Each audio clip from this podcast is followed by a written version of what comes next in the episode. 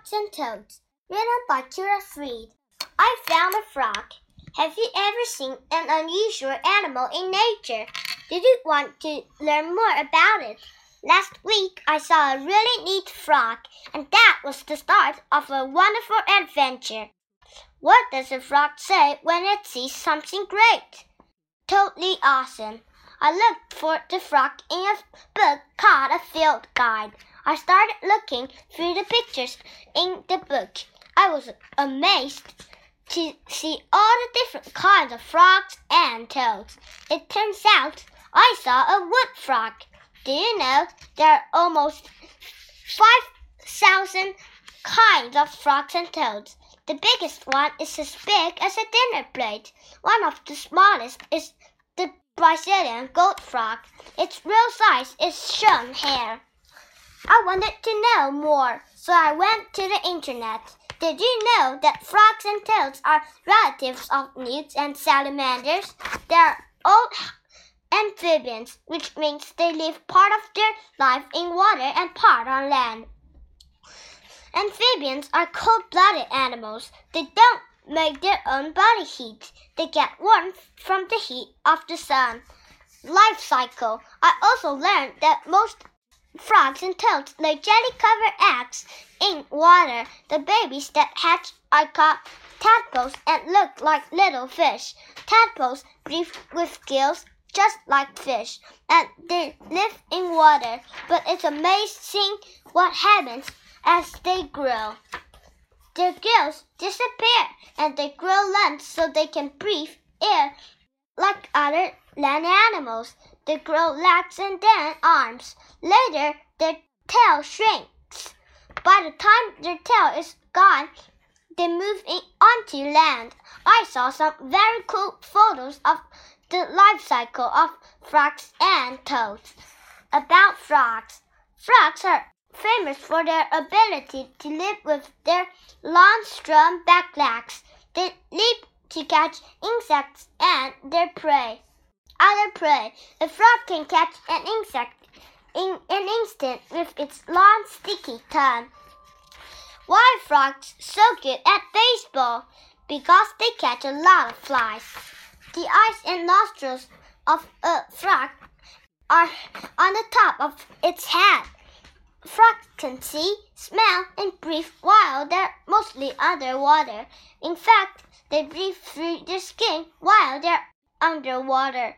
Frogs can make an amazing amount of noise.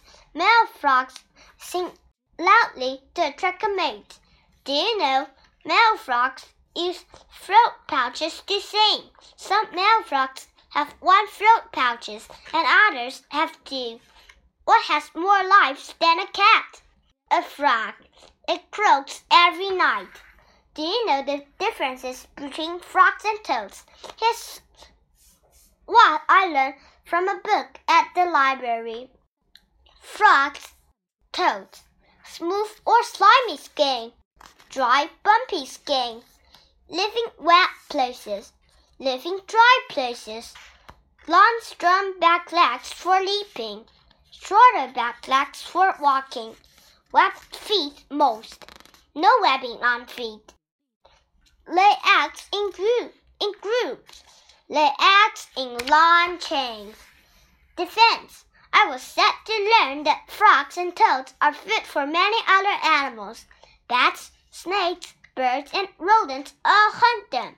But frogs and toads have clever ways to stay safe from animals that might try to eat them.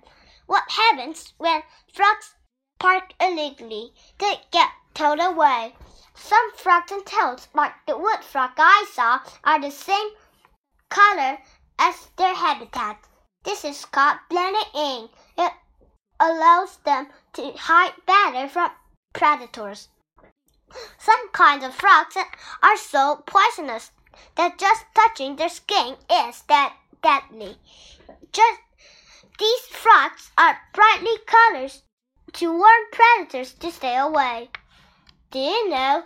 One golden poison frog contains enough poison to kill 10 people or 20,000 mice. This frog is one of the most poisonous animals on earth.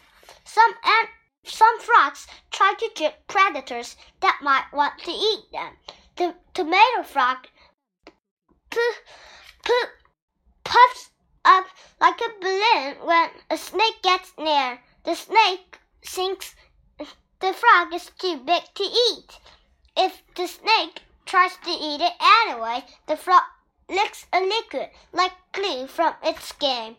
Frogs are cool.